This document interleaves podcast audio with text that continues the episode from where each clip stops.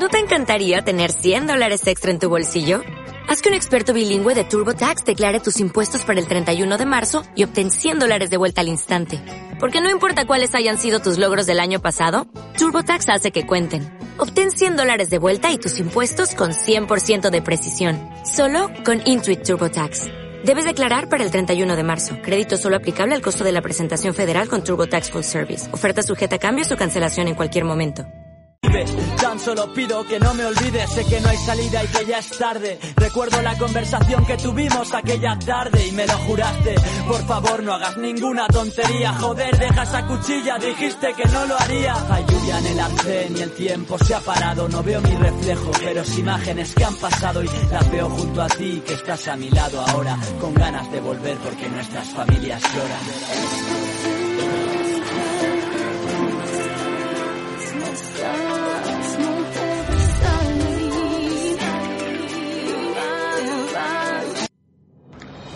La Universidad Autónoma de la Ciudad de México y Jurisdicción Integral presentan Derecho con tus derechos. Semana a semana escucharemos los problemas de nuestro público. Nuestros especialistas, mediante ejemplos cotidianos, darán respuestas a sus dudas de manera práctica y sencilla. Sintonícenos en esta frecuencia.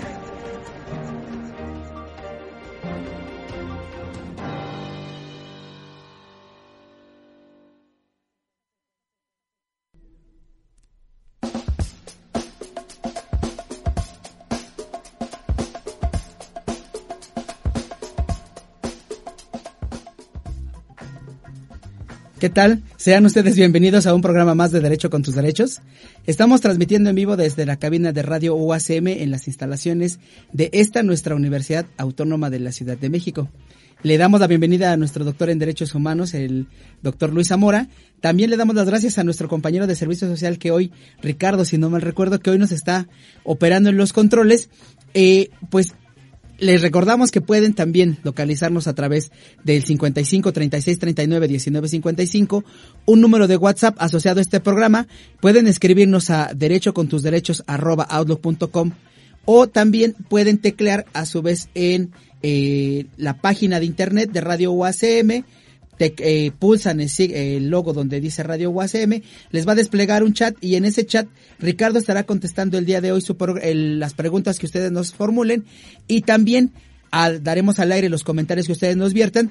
Y este programa, como casi todos los programas, es un programa que está bastante nutrido de información en materia de derechos humanos y que nos aboca a cuatro temas bastante específicos que tienen que ver con este contexto a nivel nacional e internacional de el respeto y transgresión a los derechos humanos que hemos vivido y que tiene que ver el primer tema que trataremos será precisamente de esta situación de el hallazgo de una menor de edad, eh, Fátima, el día de ayer, eh, que fue allá en, la, en, la, en el municipio de Los Reyes, una niña que había sido secuestrada cinco días antes al salir de la escuela por virtud de que eh, el personal que labora en dicha escuela no la, eh, la sacó porque diversas razones porque ya se había porque ya se había terminado la jornada de escolar la dejan afuera, 20 minutos después llega la madre, no la logra encontrar. También el tema de Emilio Lozoya Austin, la detención en España, también eh, esta, esta pregunta incómoda que le formulan el día de hoy a Andrés Manuel López Obrador respecto de eh, la CONADE y por qué no se ha dado trámite a las denuncias penales que tienen que realizarse. Y finalmente la situación de algunos otros temas que intentaremos tocar de manera amplia en este programa. Doctor, ¿cómo está? Buenas tardes. Pues bien, bien. Eh, dicho sea de paso, muchas gracias por la introducción. Y también después de una semana eh, de ausencia estuvimos por ahí realizando algunos trabajos en materia de derechos humanos en la ciudad de Guadalajara. Pero la realidad es que eh, pues toda esta semana anterior, en cuanto a los eventos que usted ya precisa, la realidad es que hay mucha materia para analizar, para debatir y diría yo, en esa introducción que usted nos permite y que bien ha realizado, la 4T parece que este eh, Zeppelin está en franca eh, aterrizaje, se está desinflando y pues el día de hoy analizaremos estos y estos, estos tópicos. Les propongo que vayamos a escuchar el primer, eh, la primera cápsula que preparó nuestro equipo de trabajo que tiene que ver precisamente con este caso emblemático que ya hablábamos la semana, la semana pasada, entre otros, la detención de Lunares. Este personaje que ya fue detenido una vez, liberado por diversas eh, por el dicho de los abogados y porque así se ha visto a través de, de cómo se ha documentado esta fabricación de ilícitos sale libre, lo detiene, no, lo, no le permiten salir del reclusorio, es decir, dando un paso afuera del reclusorio, lo vuelven a detener, lo procesan, vuelve a salir libre y lo vuelven a detener. Pero vamos a escuchar este recuento que hace eh, esta cápsula que preparó nuestro equipo de trabajo de este recuento para analizar este caso sintomático que se parece mucho a otros casos en los que hemos participado y que tiene que ver con esta reforma que pretende el ministro de la Suprema Corte donde se supone que se va a extinguir la corrupción. Vamos a escucharla y regresamos. Esto es Derecho con tus derechos.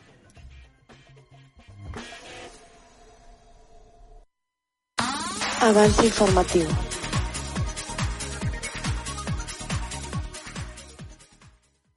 Un juez de control dictó prisión preventiva a Oscar Andrés en Lunares, supuesto líder de la Unión Tepito, por el delito de homicidio. Será hasta el próximo jueves cuando se determine si vinculan a proceso o lo dejan en libertad, pues su defensa pidió la duplicidad del término para reunir pruebas en favor de Lunares. El imputado se encuentra en el reclusorio Oriente y desde ahí escuchó la imputación en su contra, pues se realizó mediante una videoaudiencia. La defensa del imputado dijo que la fiscalía armó un nuevo caso y ya en la madrugada un juez les otorgó una orden de aprehensión para que lo pudieran detener al salir del reclusorio norte luego de que un juez lo dejara en libertad al no demostrarse que participó en un secuestro express que le acusaban.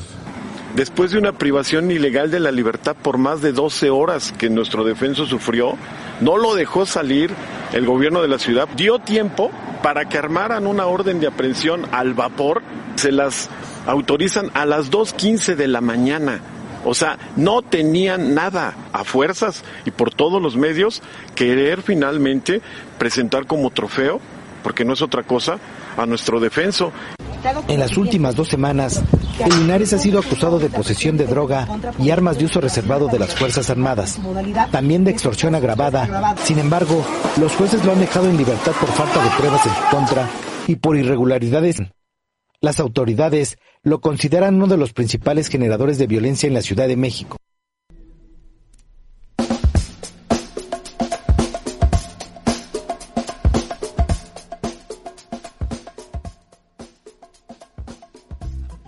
¿Qué tal? Estamos de vuelta con ustedes. Esto es Derecho con tus derechos. Les recordamos que pueden seguirnos a través de nuestras redes sociales, localizarnos como Jurisdicción Integral en el Facebook o mandarnos un correo electrónico a derecho con tus derechos arroba mandarnos un mensaje al 55 36 39 19 55 que es un número de teléfono asociado a una a una cuenta de WhatsApp para este programa y pues como pudimos escuchar en el resumen que en el resumen de la cápsula que nos hizo nuestro equipo de trabajo hay dos tópicos fundamentales. Uno el Lunares fue detenido eh, primeramente por participar en un secuestro supuestamente en Hidalgo. Dos después fue puesto en libertad porque no había pruebas suficientes.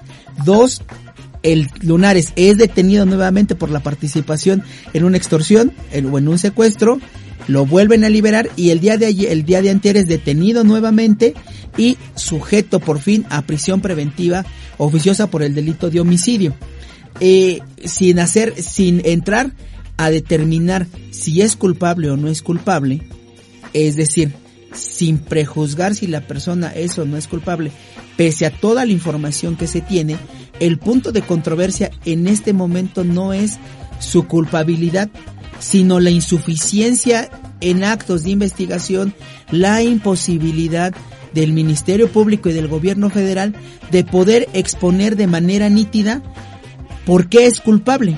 Es decir, lo que ante lo que estamos, salvo el mejor comentario del maestro y esa sería la pregunta, podemos afirmar que nos encontramos ante la simulación de la justicia para que una para que quede bien parado el gobierno, como eh, en efecto lo menciona su abogado?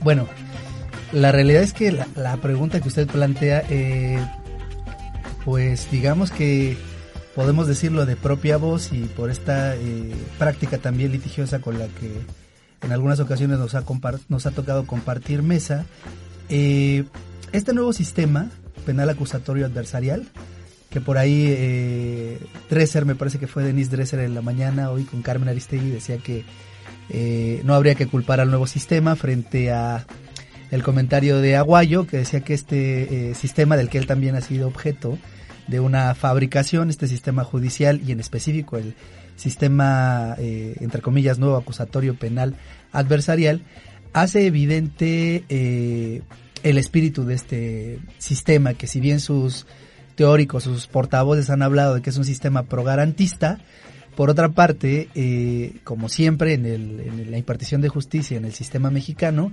se ha buscado eh, insistentemente el, el, bucle, digámoslo así, el hoyo negro del sistema.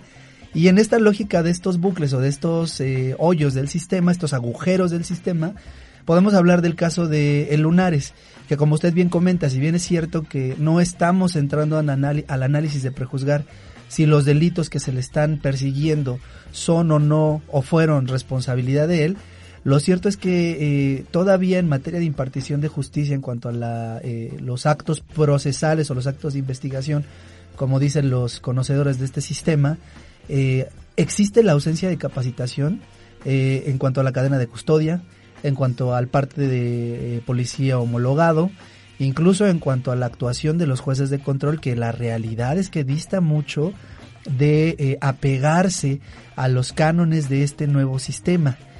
Ello, como nosotros decimos, hace evidente también estas violaciones procesales de las que el Lunares fue objeto. Insistimos nosotros, no estamos entrando al análisis de la serie de corruptelas, de prebendas, del conflicto que tiene con la Unión Tepito, que también está seriamente documentado. se, supone, se supone que es el líder de la Unión Tepito, pero en efecto, me, un poco para centrar la discusión y eh, adelantarnos a los un poco para comentar los comentarios que nos están haciendo, no es que lo que pretendamos, el Lunares no es culpable, sino que el pese a las reformas en materia de justicia y pese a esta ostentosidad, pomposidad, rimbombancia con la que esta eh, vanagloria con la que esta 4T eh, caro este sistema. se presenta, lo que habría que señalar es que todo nos indica que la reforma de justicia lo que pone de manifiesto son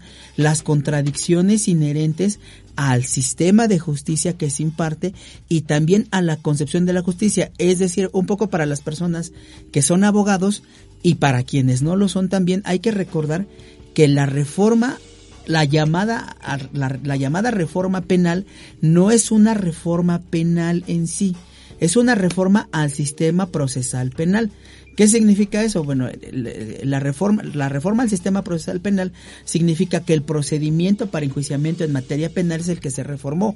No se ha reformado en sí el sistema de justicia en materia penal.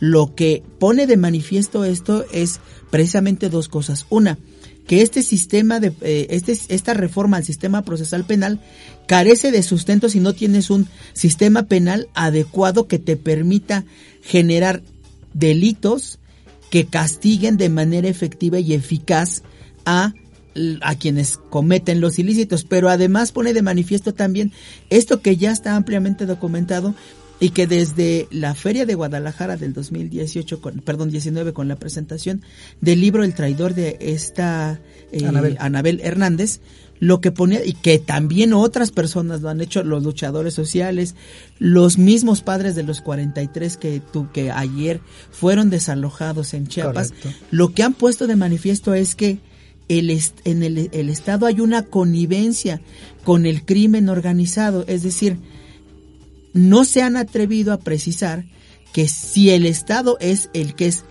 la delincuencia o si la delincuencia se ha incrustado en el Estado. Sí, ahí, ahí, podremos también nosotros hablar de, en esa lógica, plantear la interrogante de si el sistema judicial es el que está fallando en general o si los servidores públicos que representan esta nueva, eh, o bueno, esta llamada cuarta transformación, son los que están fallando. Y me quiero referir en específico al comentario de la semana pasada que me parece que ya no dio tiempo de, eh, de precisarlo, pero decía por ahí el fiscal Hertz Manero en cuanto a una nueva tipificación desde su perspectiva, ¿verdad? Del feminicidio. Y eh, un, día después, me parece, o en esos mismos días, eh, se, se, hizo muy viral esta, eh, precisamente esta, ¿cómo decirlo? Este feminicidio donde se descuartizó un señor de 45 años, 46 años, si mal no recuerdo, descuartiza a su cónyuge y eh, pues la realidad es que estos... Ah, Ingrid Escamilla. Ingrid Escamilla, Escamilla, perdón, que estos comentarios por parte de los impartidores de justicia en materia penal no colocan del todo muy bien a esta eh, impartición de justicia en cuanto a la fiscalía, que tiene que ver también con el, con el evento o con el análisis, el tipo de análisis del que estamos hablando de lunares. Este, eh, digamos que guardadas las debidas dimensiones eh, este tema es un tema eh, bastante complejo, la situación del feminicidio, porque yo en, precisamente con, en las discusiones de, en clases con alguna persona decía que e, ese tipo de feminicidio está no está bien redactado, es decir, no tiene los elementos típicos para poder sancionar un asesinato por cuestiones de género o un homicidio por cuestiones de género. Pero el problema, eh, este comentario que usted nos da precisamente para entrar al, al siguiente tema, que, al siguiente tópico que preparó nuestro equipo de trabajo, que tiene que ver precisamente con, con algo muy parecido al, asesina, al homicidio por cuestiones de género. ¿Qué trato de decir con esto? El, hay la pregunta, la pregunta que nosotros tendríamos que estarnos formulando eh, precisamente porque nos dedicamos o estamos inmersos dentro de la academia o porque muchos de nuestras escuchas están eh, generando teoría o tratan de generar interpretaciones sobre la realidad es por qué a pesar de que se han generado muchas políticas públicas para empoderar a la mujer, ¿por qué sigue presentándose este tipo de problema? Es decir, si el problema tuviera que ver simplemente con que los impartidores de justicia son incapaces de entender un fenómeno de violencia de género hacia las mujeres, a lo mejor entonces sí tendrá, la exigencia tendrá que dirigirse hacia ellos. Sí, yo le podría, por ejemplo, leer de un rastreo que estamos haciendo en Twitter, que me parece que es rescatable el comentario en esa lógica. Jorge Triana dice, esto es lo único que opina el presidente sobre la tortura y el asesinato de Fátima niña de 7 años. Uno, el neoliberalismo es el culpable de la descomposición social. Dos, urge apurarnos por mantener su constitución eh, moral. ¿En qué país vive este tipo? ¿Y por qué lo y por qué? Ahí ahí me gustaría yo hacer precisamente un comentario.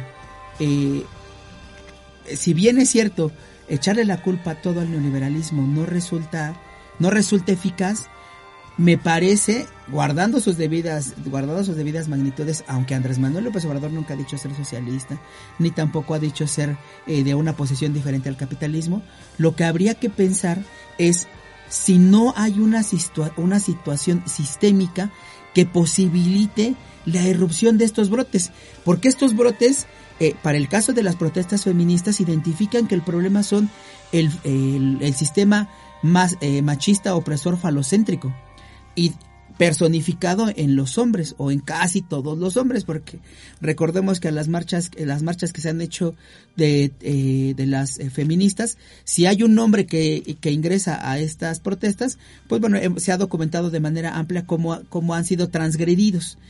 El problema parece ser que sí hay estos sectores que son altamente vulnerables mujeres niños ancianos están, se están perpetrando ilícitos en contra de ellos y la los jóvenes y la pregunta tendrá que ser por qué precisamente en estos sectores más vulnerables son quienes sufren estos problemas. Léase, por ejemplo, la situación de los 43 de Ayotzinapa, léase la Matea Viejitas, léase la serie de asesinatos eh, asesinatos lo llamo yo no porque no conozca el tipo penal de feminicidio, sino por darle el contexto en el que lo estamos mencionando, la serie de asesinatos hacia mujeres, la serie de asesinatos hacia los niños.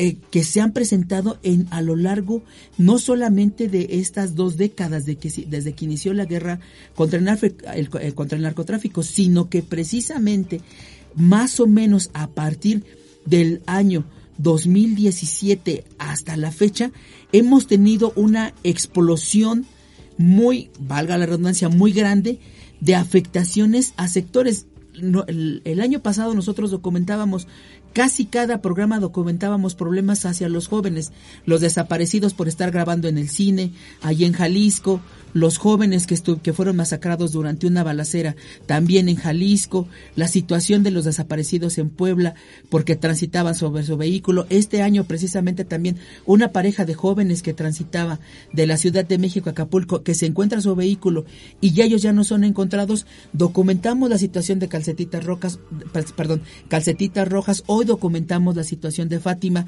documentamos también la situación de otros niños que han sido desaparecidos.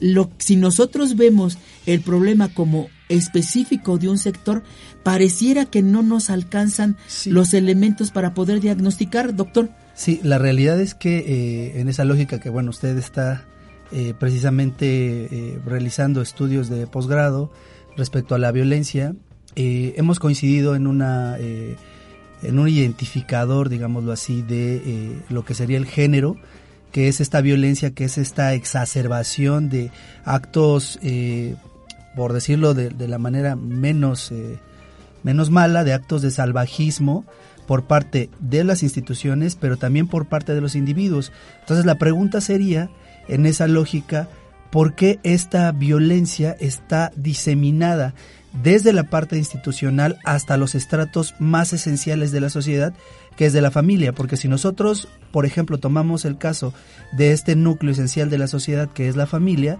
podemos ver eh, violencia de las mujeres hacia los hombres, de los hombres hacia las mujeres, de los padres hacia los hijos, de los hijos hacia los padres, es decir, es como un, no, no me gustaría decirlo como una característica muy esencial de la humanidad, pero este tipo de, eh, de actos están muy arraigados en la gente y la pregunta sería si es que en la sociedad o en lo institucional se percibe este tipo de actos que lo que generan es una tensión social que de alguna forma está detonando en diferentes eh, actividades de la convivencia. La familia, lo social, las escuelas, eh, los trabajos, los transportes, es decir, este tipo de actos está muy, muy diseminado en toda la sociedad y es hasta ahora que eh, desde la parte institucional se habla precisamente de tipos especiales.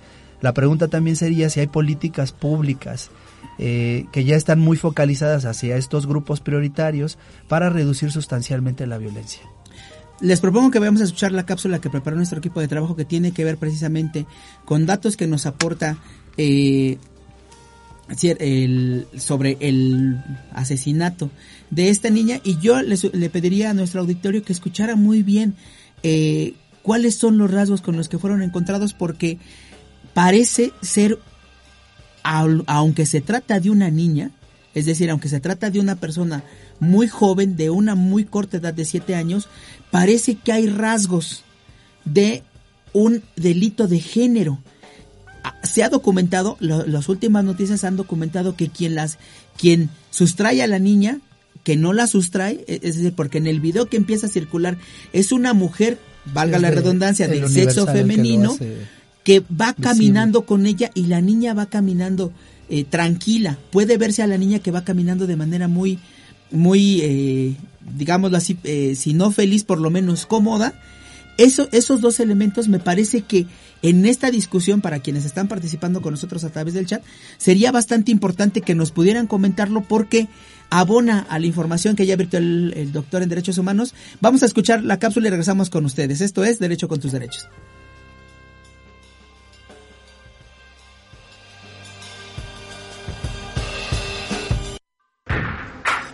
Noticias Internacionales.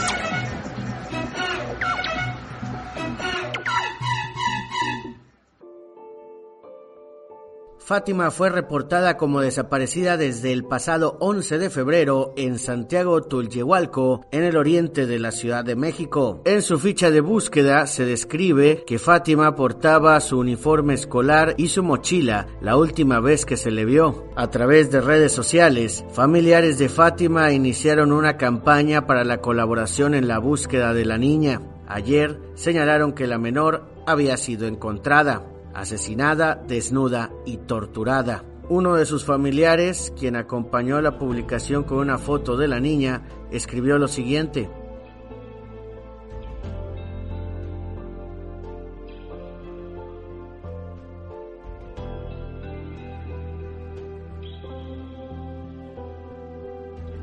Familiares de la niña, de acuerdo a las autoridades, ya han identificado el cuerpo de la misma, quien fue encontrada en bolsas de basura desnuda y torturada en la colonia Los Reyes, en las inmediaciones de la alcaldía Tláhuac. Ayer por la noche, Habitantes de Tulyehualco llamaron a movilizaciones en exigencia de justicia para Fátima. Además, también ya en las redes sociales se han volcado en repudio a los feminicidios en nuestro país, con hashtags que para Fátima expresan su repudio hacia este terrible crimen. Familiares identificaron el cuerpo de la niña Fátima de solo siete años, quien fue hallada en bolsas de basura desnuda y torturada en la colonia Los Reyes en las inmediaciones de la alcaldía Tláhuac de la Ciudad de México. Fátima fue reportada como desaparecida desde el pasado 11 de febrero en Santiago Tulyehualco, por lo que se emitió una ficha de búsqueda en la que se describe que la niña portaba su uniforme escolar y su mochila la última vez que se le vio. La misma persona que identificó a Fátima indicó que además le extirparon sus órganos vitales. Claudia Sheinbaum, jefa de gobierno de la Ciudad de México, señaló en su cuenta oficial de Twitter que es indignante, aberrante y doloroso que alguien sea capaz de herir a una niña. El crimen no va a quedar impune.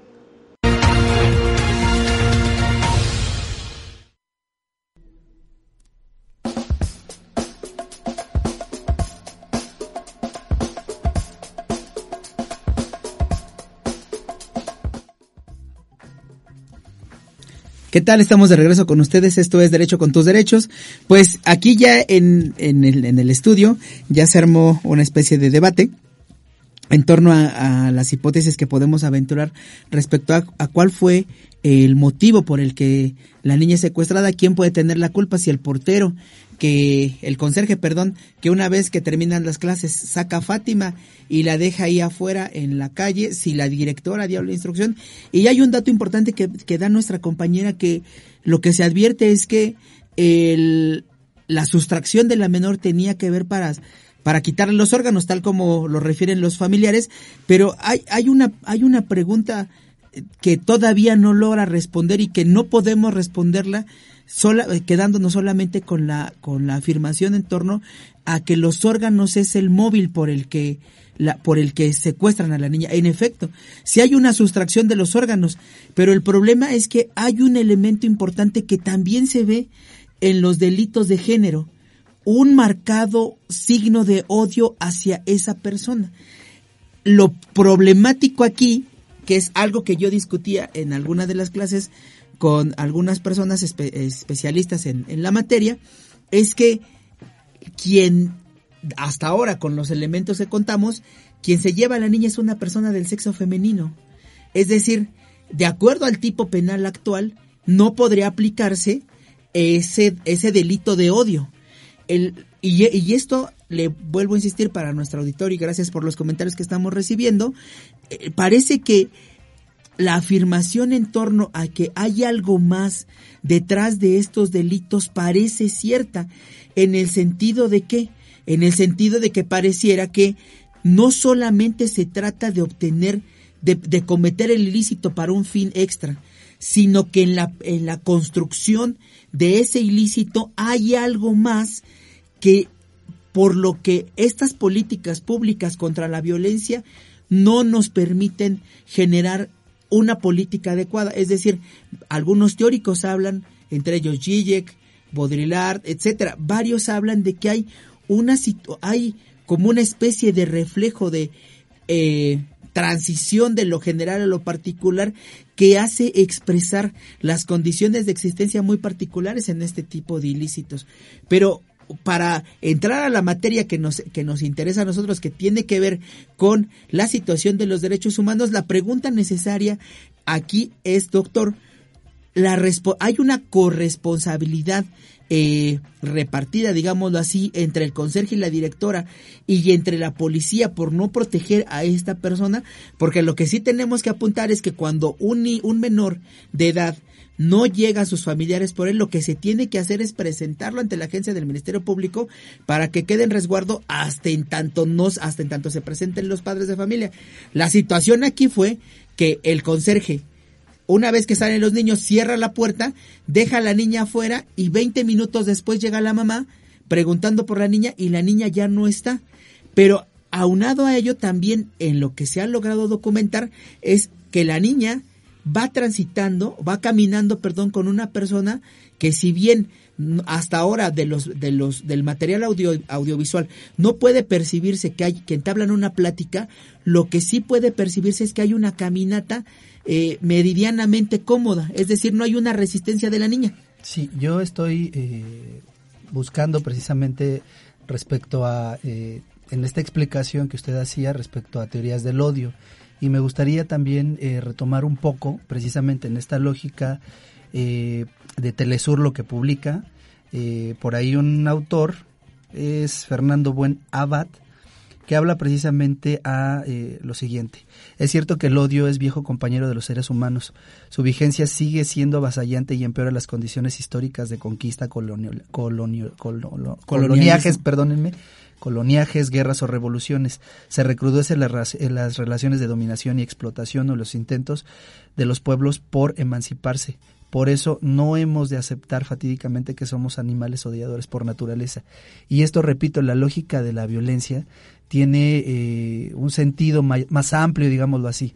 No podemos, resultaría absurdo eh, responsabilizar al sistema neoliberal o eh, culpar a las, eh, a las políticas públicas de los sexenios anteriores. Es decir, en esta lógica, ya entrando en el, en el contexto precisamente de lo de Fátima, se tiene que evidenciar diferentes eh, situaciones. La primera es si existe responsabilidad por parte de la escuela. También otro dato importante, como nosotros veíamos esta nota de El Universal, que es precisamente quien socializa estos videos del momento en el que recogen a Fátima, se observa que la persona la conoce que es precisamente una mujer eh, de bermudas y camisa, eh, blusa, perdón, blanca con rayas. Se observa cómo ella la toma de la mano, se acerca a unos 10 metros una, una, una combi, digámoslo así, y ella como un poco a la expectativa voltea para, para analizar si alguien la está vigilando. Entonces, eh, estamos hablando precisamente de cuáles son las políticas públicas en cuanto a un, grupo, un grupo prioritario que son los niños. Es decir, desde esa lógica existiría responsabilidad de la escuela por no tener protocolos correctos para el caso de que los papás, que también hay una obligación por supuesto de los padres, para los padres que no eh, recogen a sus hijos de la escuela a tiempo, la ausencia de un protocolo de la escuela, una corresponsabilidad del conserje, otra corresponsabilidad de los padres y también otra, otra corresponsabilidad institucional en cuanto a los protocolos. Ahí habría que determinar si la alerta Amber se activó adecuadamente, porque hasta donde sabemos pasaron por lo menos cuatro días o cinco días para que se encontrara el cuerpo. Es decir, ya está sobradamente explorado que en caso de desaparición de menores, el protocolo o la alerta Amber, las 24 horas son fundamentales para poder encontrar al menor.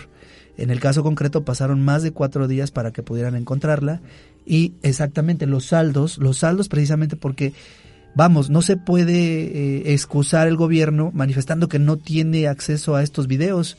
La realidad es que todo este seguimiento de los, de los que eh, cuando detienen a los narcos o cuando detienen a los ladrones, pues hacen casi un seguimiento minuto a minuto. Y el, en este caso concreto de, eh, de esta niña Fátima, el único video que hemos captado o que hemos seguido es precisamente en el momento en el que se recoge la niña y son casi 30 segundos. Entonces la pregunta sería, ¿hay qué responsabilidad o qué explicación dentro de lo colectivo tiene que dar la jefa de gobierno? La explicación, bueno, que ambos han dado, ¿no? Claudia Sheinbaum, eh, Andrés Manuel López Obrador y también, pues, la Secretaría de Educación Pública, por supuesto que tendría que dar una explicación por esa ausencia de protocolos o ese incumplimiento de protocolos correctos en esta escuela. Un, un poco en, en, en, esta dinámica de, de los derechos humanos, me parece que aún a pesar de que, de, que de, que en derechos humanos pueda sostenerse la corresponsabilidad de la participación de las diversas personas que nos han mencionado, es decir, una falta de, protección y cuidado por parte de la madre al no, al no acudir el, en tiempo y forma por la, por la niña, una, situación una situación de falta de cuidado y de protección por parte del, del conserje al ver que una niña se encuentra sola y de todas maneras este obligarla a que salga fuera de las instalaciones por los dichos de los familiares. Eh, recordemos que la información no la tenemos de, la, de primera mano, sino es de información que se ha vertido en los medios de comunicación. Y dos, la situación de que seguramente el conserje no actúa de manera aislada, sino debe tener alguna, alguna instrucción.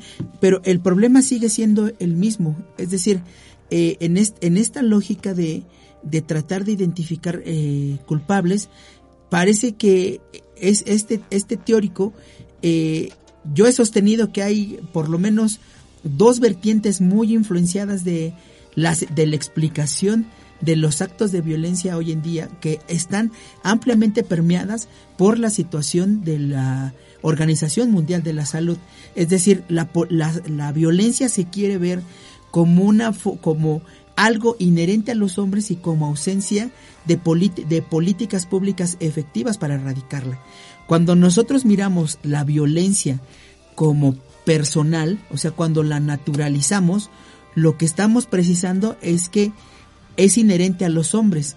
Pero cuando nosotros explicamos la violencia en términos sociales como derivada de prácticas específicas, lo que estamos precisando es que hay sociedades o conjuntos de personas que son mejores que otros en términos de violencia.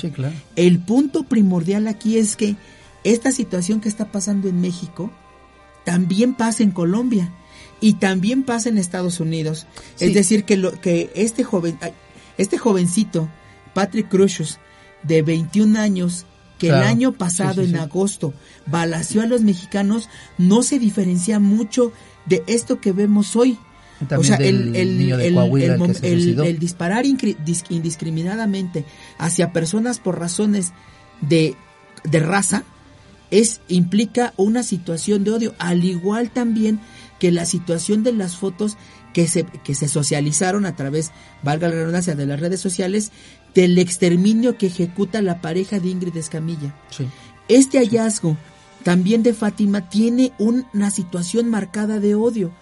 Y no nada más es ella, si nosotros leemos esta, si nosotros con estas mismas herramientas vemos lo que nos arroja el monstruo de Catepec que dice yo prefiero que mis animales, que mis, que mis perros coman que es lo mismo carne el monstruo de y, que, y que, a que, a que las mujeres respiren, prefiero mil veces a mis perros. También es lo mismo que dice el monstruo de Toluca. Es decir, lo que nosotros advertimos es que, o una de dos, o es, o es esta situación social, sistémica, económica, política, histórica, la que está generando esta mentalidad que potencializa la, la posibilidad de, de, hacer los crímenes o en su defecto si son las personas. Con esto no intento decir que el neoliberalismo sea el responsable. Cada uno de, cada uno de los ejecutores tiene su responsabilidad, pero en el momento en el que nosotros castigamos o se castiga a esos ejecutores de manera personal y no se percibe que hay otra cosa que está propiciando que cada vez que un número cada vez mayor de hombres, mujeres, niños, jóvenes atenten también contra mujeres, jóvenes, niños, nosotros no vamos a poder tener políticas públicas que, que extingan o minimicen este problema. Sí, aquí el, el, punto es que la explicación en cuanto a que el sistema neoliberal es el que es el responsable de todo, la realidad es que se queda muy corta la explicación. Y como usted ya eh, bien lo ha mencionado, hay eh, sistemas, o mejor dicho, hay eh, políticas públicas de países, o dijera, si queremos analizarlo un poco más amplio, hay un bloque o ciertamente hay un identificador en las democracias actuales, entre comillas, que favorecen actos eh, de violencia, tanto en lo institucional como en la sociedad. Y en esa lógica habría que determinar cuáles son los grados de corresponsabilidad, porque efectivamente, como usted comenta, se ha llegado al absurdo de pensar que eh, encontrando los culpables se va a erradicar, eh, encontrando los culpables en casos concretos, se va a erradicar la violencia cuando este tipo de violencia es una eh, permanente o es una eh, es un identificador permanente en las sociedades de este siglo. Y esto nos lleva precisamente a estos dos temas que preparó nuestro equipo de trabajo que en esta ocasión los vamos a meter juntos que tiene que ver con la situación del CONADE y con la situación de em, Emilio Lozoya, que parece que por ahí podemos encontrar un poco la explicación de los problemas, eh, no solamente en términos de identificar las personas que cometen los ilícitos, sino que y todo indica que hay una situación sistémica, un, una, perdón, una, un, alguna situación específica que tiene que hacernos reflexionar de hacia dónde estamos construyendo esta, hacia dónde queremos direccionar estas políticas públicas y qué es lo que, qué es lo que pretendemos evitar. Les propongo que vayamos a escuchar la estas dos cápsulas que prepara nuestro equipo de trabajo y que las comentemos de manera muy breve porque como siempre el tiempo no es un aliado de nosotros. Vamos a escucharlas y regresamos con ustedes. Esto es Derecho con tus derechos.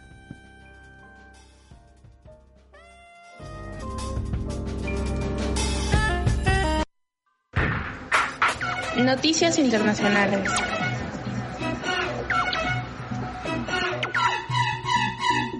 Usted en junio ordenó que se auditara el FODEPAR y la auditoría ya concluyó. El 27 de septiembre, el órgano interno de control de la Secretaría de la Función Pública entregó los resultados a Ana Gabriela Guevara y a los funcionarios involucrados. Eh, les dieron 45 días hábiles para solventar las observaciones. Se cumplió el periodo, no las solventaron. Le pregunto, eh, Ana Guevara ya está en omisión por no haber denunciado a los servidores públicos. El órgano interno de control, Filiberto eh, eh, Otero Salas, ya está en omisión porque no ha denunciado ante la Fiscalía.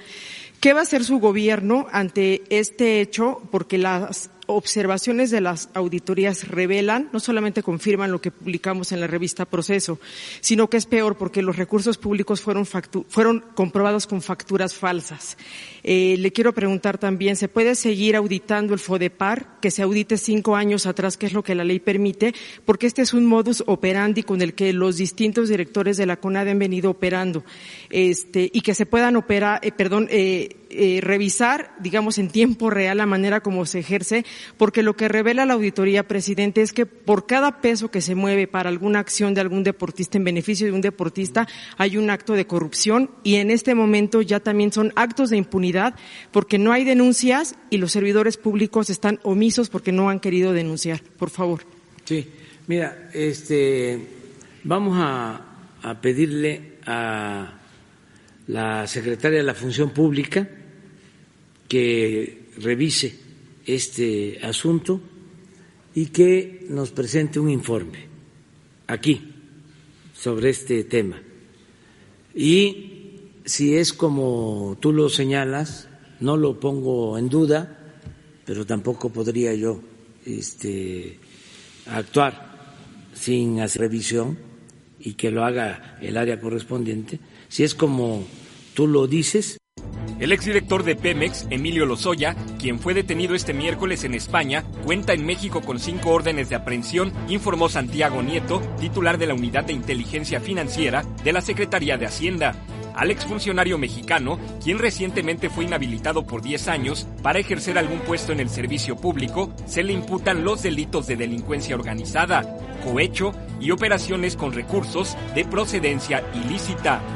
Santiago Nieto señaló que existen dos casos por judicializar en su contra, relacionados con defraudación fiscal. Además, que se le investiga por la adquisición de un astillero en España, que genera pérdidas a Pemex.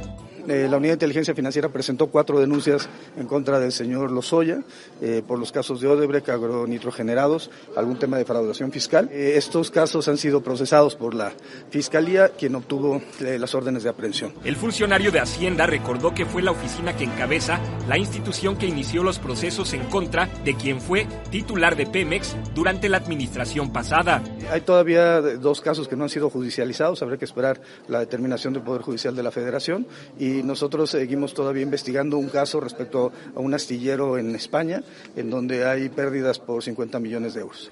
Emilio Lozoya fue detenido en Málaga, España, donde lo siguiente definirá su extradición a México. 1 TV.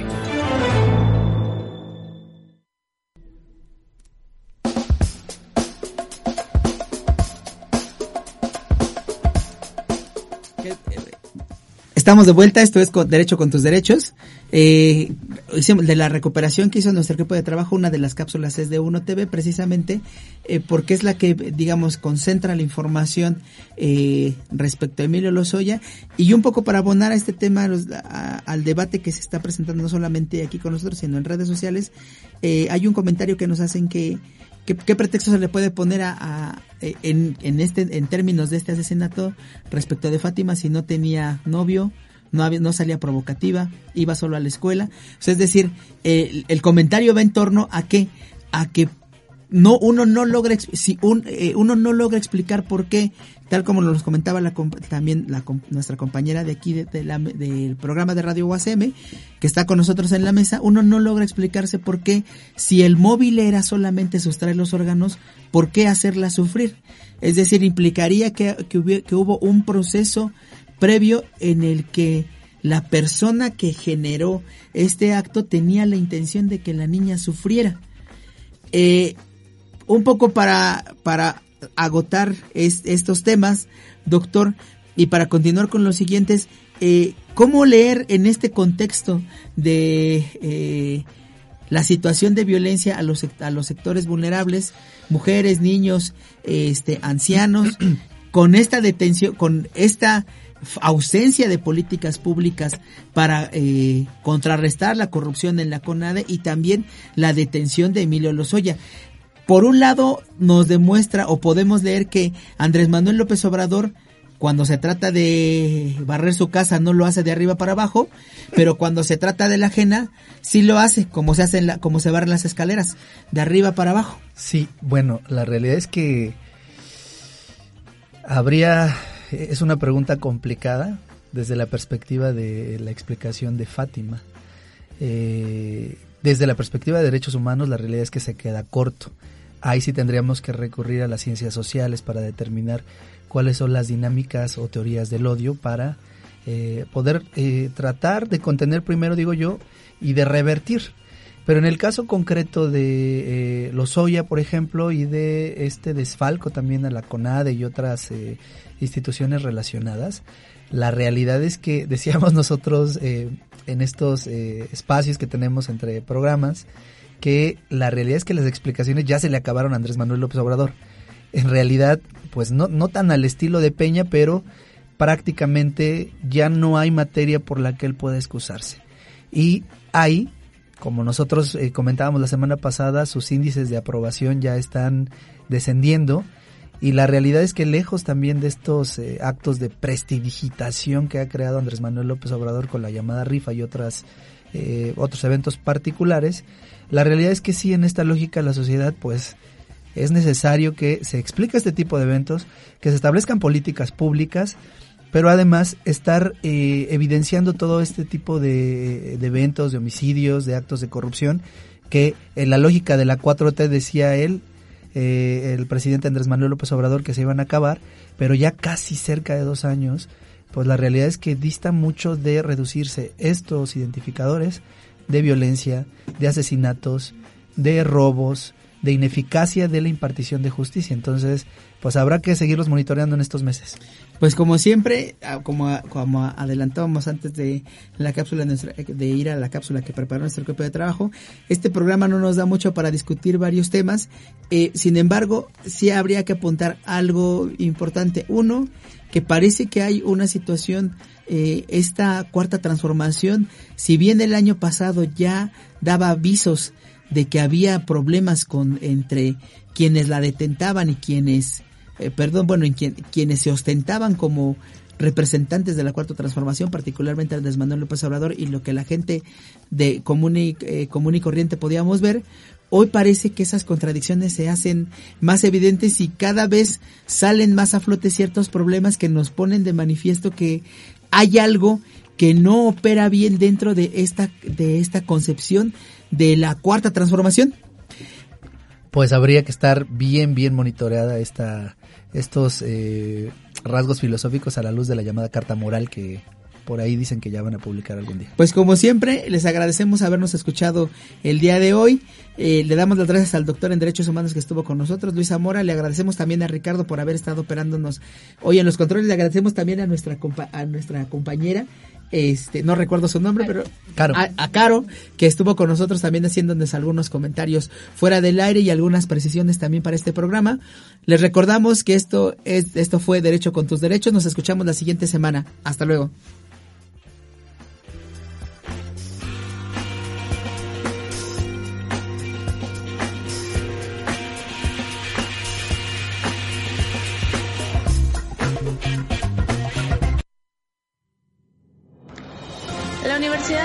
De la Ciudad de México y Jurisdicción Integral presentó Derecho con tus derechos. Semana a semana escucharemos los problemas de nuestro público. Nuestros especialistas, mediante ejemplos cotidianos, darán respuestas a sus dudas de manera práctica y sencilla. Sintonícenos la siguiente semana en esta frecuencia.